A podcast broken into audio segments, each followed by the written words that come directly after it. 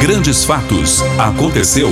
A gente informa. A gente informa. Realização Grande FM.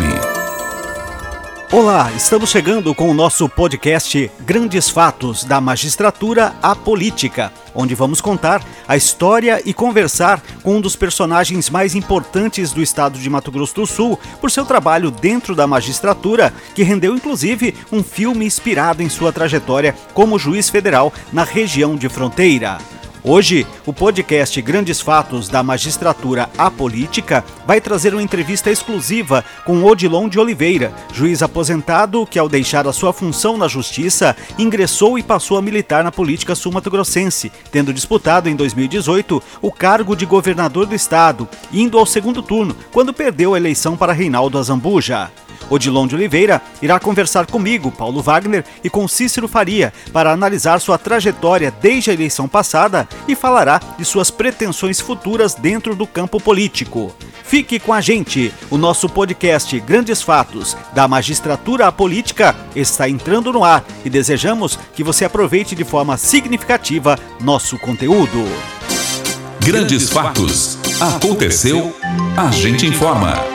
Odilon de Oliveira é um ex-magistrado onde foi juiz federal de 1987 até 2017. Ao deixar a magistratura, passou a militar na esfera política de Mato Grosso do Sul, primeiramente filiado ao Partido Democrático Trabalhista, PDT, e atualmente filiado ao Partido Social Democrático, PSD tornou-se internacionalmente conhecido por sua atuação no combate ao crime organizado, sobretudo na região de fronteira do Brasil com o Paraguai, tendo prendido centenas de traficantes de drogas e desestruturando dezenas de organizações criminosas. Por isso, foi alvo de inúmeras ameaças de morte e passou a viver sob forte escolta de 10 policiais federais 24 horas por dia. A atuação de Odilon na magistratura federal fez o tráfico de drogas perder 2 bilhões de reais em bens e dinheiro. No período em que atuou no município de Ponta Porã, na fronteira com o Paraguai, entre 2004 e 2005, condenou mais de 100 traficantes entre grandes chefões do crime, como Fernandinho Beiramar, e desmantelou quadrilhas especializadas em lavagem de dinheiro e tirou das mãos de criminosos mais de 30 mansões, 18 aviões, 85 fazendas, que juntas somam 36 mil hectares e centenas de automóveis e apartamentos. Odilon se tornou, neste período, inimigo número um dos traficantes. É, sua cabeça chegou a valer, segundo investigações da Polícia Brasileira e da Paraguaia, um milhão de dólares no mercado do crime de encomenda. Depois de deixar a função como membro da Justiça, Odilon tem se dedicado integralmente a projetos políticos e após votação expressiva em 2018 para o cargo de governador, ele já está visitando várias cidades do estado buscando viabilizar sua candidatura ao Senado Federal. Em visita à cidade de Dourados, Odilon de Oliveira concedeu uma entrevista exclusiva ao programa Hora da Verdade na Rádio Grande FM, onde falou da sua vida como juiz, falou da experiência vivida em 2018 e sobre seus planos para as eleições deste ano e para o futuro. Odilon começa contando como foi o momento em que ele resolveu ingressar na política após deixar a magistratura. Eu, na época, em 2016, me aposentei em 2017. Eu não, até 2016 eu não pensava é, ser político, não, não passava pela minha cabeça, né? Eu já conhecia muito a sociedade e a sociedade já me conhecia bastante, porque eu sempre mantive assim um relacionamento estreito com a sociedade, né? Percorrendo as escolas do estado, percorrendo outros setores, dando palestras, então eu já era muito bem conhecido em razão da minha própria atividade. Em 2017 aí eu decidi, né? Eu vou me aposentar, Sim. porque eu não ia viver eternamente na justiça vamos supor que eu durasse 100 anos, quero viver mais de 100 anos, mas eu não, não ia ficar na justiça até o último instante da minha vida.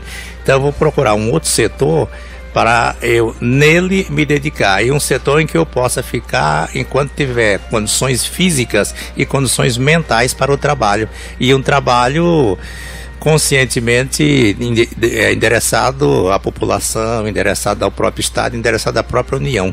Então foi em razão disto que eu resolvi ingressar na, na política para ter uma oportunidade, um local de trabalho com dedicação exclusiva em Sim. favor da, dos interesses gerais.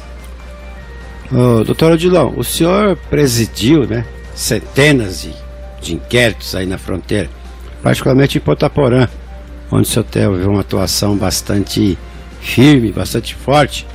contra quadrilhas ali de contrabandistas, traficantes. E passado todo esse tempo do, da sua atuação, alguns desses delinquentes, digamos assim, desses acusados, acabaram escapando das garras da justiça, né? Com, através de recursos judiciais, a TRF e tal e tal. Que sentimento o senhor guarda com relação a isso? Todo o trabalho de investigação da polícia, o inquérito, o processo e depois o, a pessoa se safa ainda. A pergunta sua é, é fundamental, muito interessante. Na verdade, que eu conheço, tem pessoas que eu, que eu condenei, coloquei atrás das grades, que eu me lembro, assim, tem apenas dois, o, o Beiramar e uma outra pessoa, José Carlos da Rocha, o nome é assim mais ou menos. Se tiver algum homônimo, me, me, desculpe. O Cabeça Branca, esses estão presos em razão de condenações minhas, né? Os demais estão soltos. Infelizmente acontece isto, né? E eu tenho um grande desgosto, é, insatisfação em razão, em razão disto.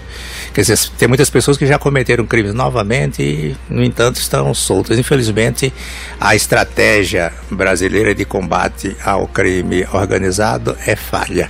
E muito mais falha ainda que, por exemplo, no Brasil já estão sendo desespecializadas aquelas varas que foram criadas especializadas ou especializadas para combater a lavagem de dinheiro. A lavagem está relacionada a qualquer tipo de crime hoje em dia.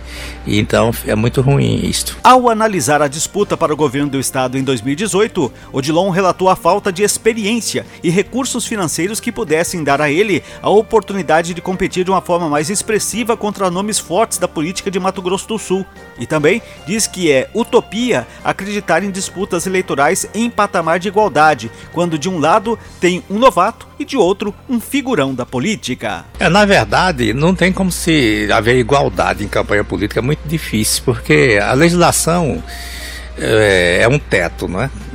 é? Normatiza a campanha, mas é fácil de furar esse teto. Quem tem, digamos assim, dinheiro, fura aquele teto, não tem problema nenhum certo? Sim. Fura, fura escondido e tal, e não vai ser alcançado. Não passa recibo, né? Não passa recibo. Então isso aí é bobagem. Esse negócio aí é utopia de que tem igualdade. Não existe igualdade em campanha política. E a gente enfrentou, logicamente, eu, na, naquela pobreza da campanha, não digo pobreza de um modo geral, né? que tem o salário, etc. Mas isso aí não serve para fazer campanha. E eu não poderia investir também, tinha que obedecer à legislação. Então eu fiz a campanha de governador com aquele dinheiro que o partido me deu, 2 milhões e 100 mil reais, não dá para nada. Só o marqueteiro político já leva metade. E você não tem como se livrar disso. Certo? Então é muito difícil, muito complicado essa, essa, essa história. E a gente termina até digamos assim, fazendo opções por outros canais dentro da esfera política, exatamente em razão dessa falta de estrutura econômica. O senhor, de qualquer forma, que balanço senhor faria daquele resultado de 2018? Do, é, 2018, 47,65% dos votos. Como foi dito aqui, eu era um novato na política. Eu saí da justiça com véu e grinalda e fui para a política, certo? Então eu não tinha vivência nenhuma. Quer dizer, eu tinha um conhecimento uh, de administração em razão da própria função, em razão da própria Universidade da Vida que todos nós temos, né? Cursamos a Universidade da Vida, mas eu não tinha uma vivência de fato com relação.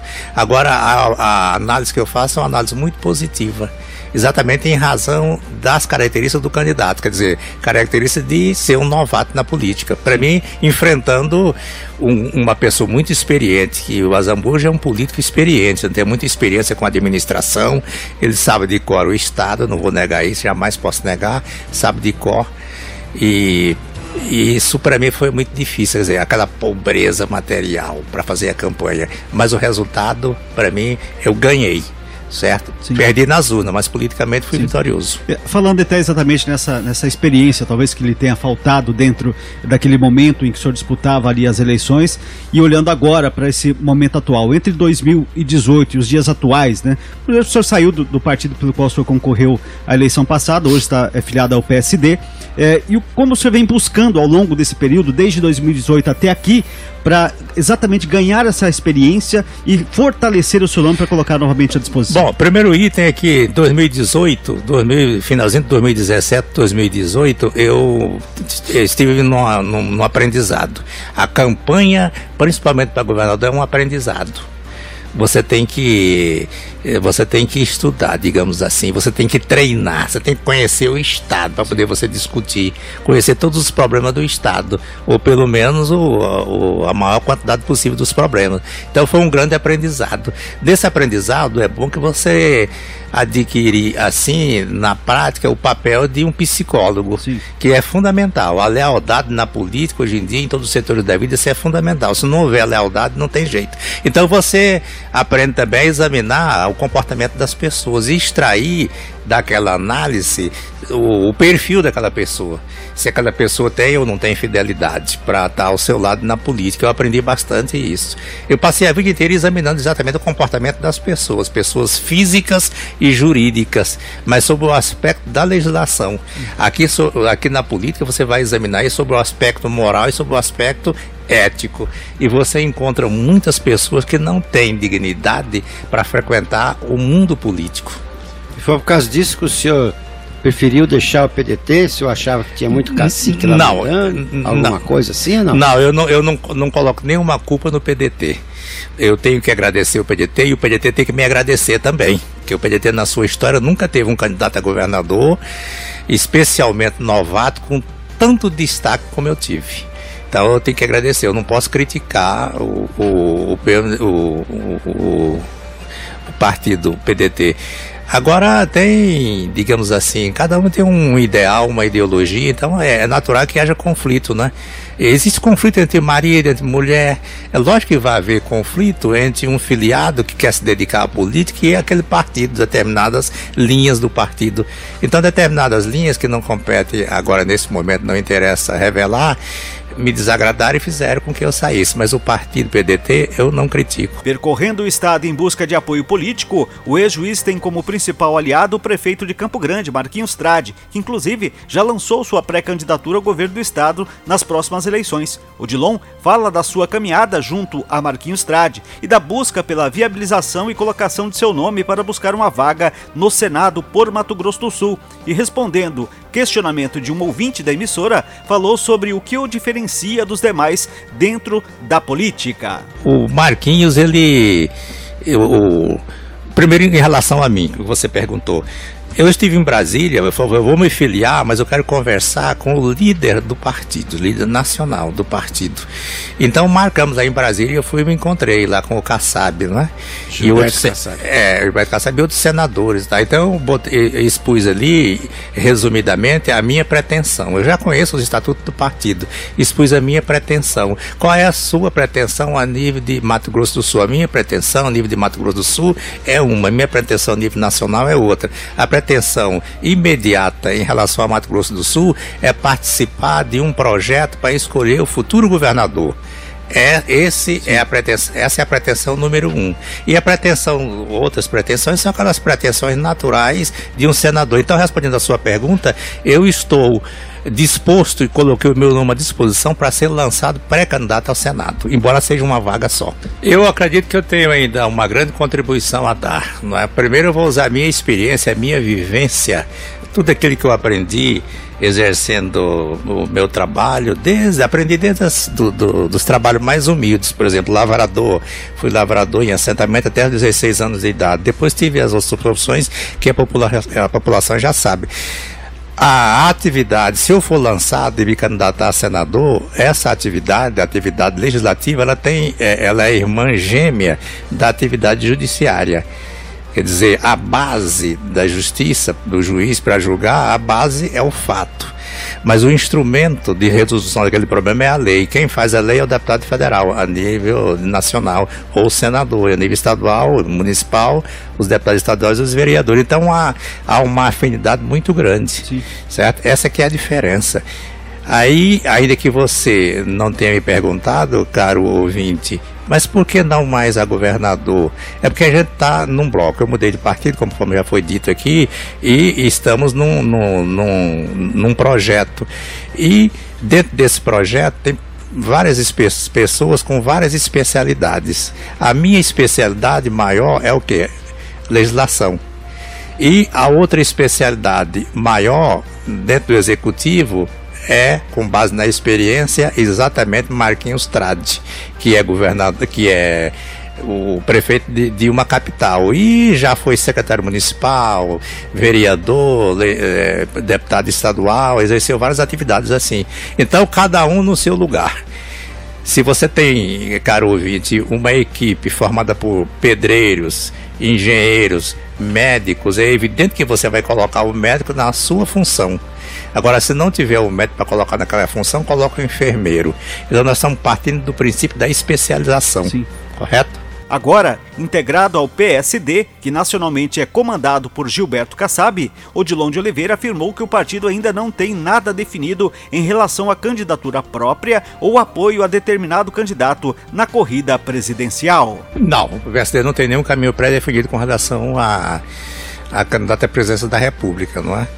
Existem, dentro do PSD, existem nomes importantes, né?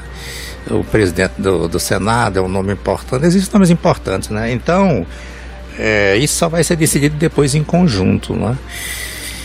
E eu não sei, assim, a nível nacional tá meio complicado. A gente vê umas alianças aí que a gente esperava que jamais fosse existir, não é?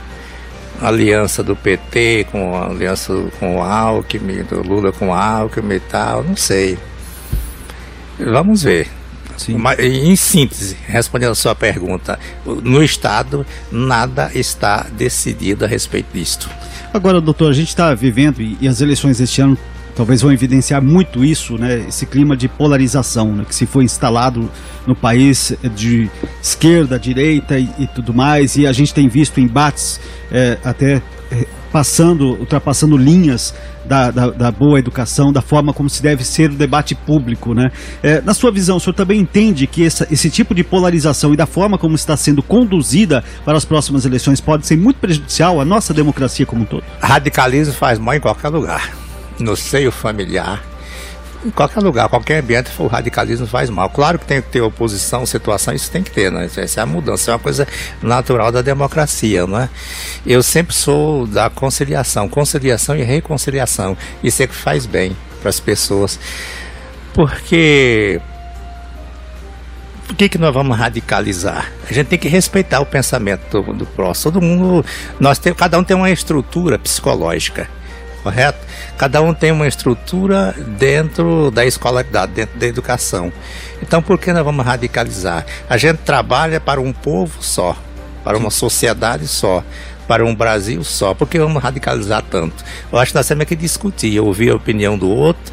Todo mundo tem bons pensamentos. Lula teve bons pensamentos, fez boas coisas, fez coisas que eu não aprovo.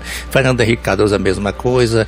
Todos todos fazem coisas boas e coisas que, na apreciação de cada pessoa, não são coisas boas. Então, repetindo, sou favorável à conciliação, reconciliação, em síntese, diálogo. Esquerda, direita com radicalismo é só em ordem unida. Ah, mas você está em cima do muro. Não, não existe muro problema de esquerda e direita, não. O sujeito tem que ter, o político tem que ter direção, ele tem que ter rumo. Só isso. Doutor, sou como magistrado, e o senhor é, sabe muito bem que é, nas suas decisões, às vezes o senhor determinava e dava algumas ordens e elas eram cumpridas ali à risca, de acordo com a nossa legislação. Como político, as coisas é, vão é, são e serão continuação sendo muito diferentes. Vai precisar muito mais de articulação, de muito mais convencimento e tudo mais. O senhor está preparado para enfrentar essa mudança tão drástica em relação às su suas ações? Antes o senhor mandava e se cumpria. Hoje o senhor precisa articular. É lá na atividade judicial, quem decide é exatamente é uma pessoa só, né? Na atividade, como você está dizendo aqui, a atividade administrativa, a atividade política, a atividade legislativa, logicamente que é conjunto, não é? A gente é, dirá como legislador sobre o interesse público na feitura das leis e na fiscalização do trabalho do Poder Executivo, dentro dos limites da atribuição do, do Congresso Nacional, não é? Então eu me adapto facilmente a isso, com certeza. Quer dizer, tudo que a gente vai fazer na vida tem que ter uma discussão. Marido e mulher tem que conversar. Vamos fazer isso ou não vamos fazer? Vamos fazer, tá, vamos fazer. Então tudo tem que ter uma discussão. O que importa aí é você ter um planejamento. Isso, isso é fundamental em qualquer atividade, quer no legislativo, quer no executivo, principalmente no executivo. Tem que ter um planejamento. E eu, repetindo, acredito que eu estou perfeitamente preparado para isto. Bom, o senhor já manifestou interesse em disputar o Senado, o senhor é pré-candidato, Marquinhos Trade, prefeito de Campo Grande, é, coloca-se também como pré-candidato a governador, e o seu filho, o Júnior, né?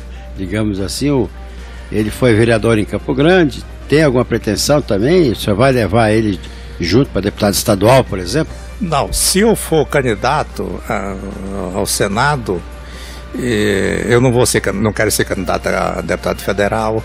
É, o Júnior não vai ser candidato. O Júnior não vai ser candidato a nada, de maneira alguma. O Júnior ele, dará, ele prestará uma grande contribuição porque ele tem vivência, ele tem vivência política, tem vivência também como secretário na administração do Marquinhos Austrália, né? Então ele não vai se envolver com, diretamente com política em disputa de cargo eletivo nenhum. Ao final de sua conversa no programa Hora da Verdade, Odilon fez suas considerações finais exaltando a liberdade de imprensa e da democracia, ponto que, segundo ele, sempre foi e será seu norte dentro da política. Em primeiro lugar, eu quero agradecer à equipe da Grande FM 92. Vocês são fundamentais não é? no exercício da democracia. A imprensa, de um modo geral, eu sempre defendia a liberdade de imprensa. Né?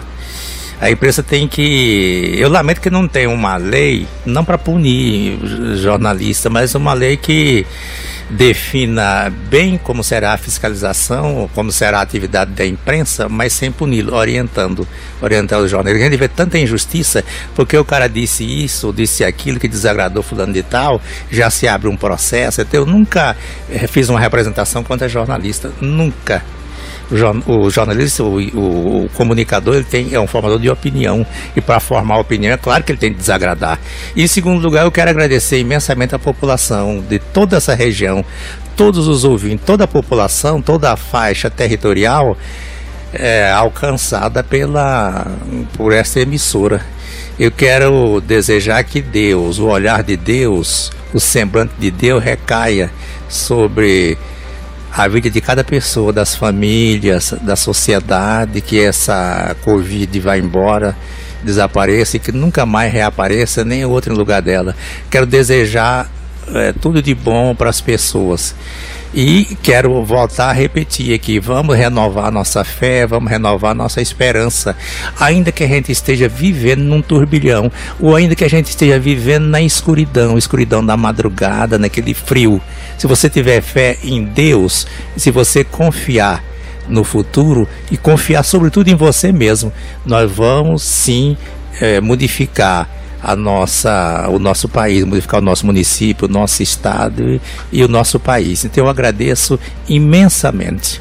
Doutor, é, política tá, se faz gastando a sola dos sapatos. A partir de agora, o Dilon está nessa caminhada de percorrer Mato Grosso do Sul, gastando literalmente a sola dos sapatos. Exatamente, ele vai percorrer o estado todinho para ouvir as pessoas, ouvir os, ouvir os formadores de opinião, né, ouvir a imprensa, o sentimento das pessoas. E a imprensa representa exatamente também o, também o sentimento das pessoas, logicamente, né? Então nosso trabalho vai ser esse, fazer essa coleta de dados. A entrevista com Odilon de Oliveira teve mais de uma hora de duração onde, entre outros assuntos, ele falou sobre a atuação dos ministros do STF, da política como um todo e sobre o estado de Mato Grosso do Sul. Se você perdeu, você pode rever a entrevista na íntegra, acessando nossos canais no YouTube e Facebook e clicar no programa Hora da Verdade, que todo o conteúdo está lá à sua disposição. Grandes Fatos, uma realização da Grande FM.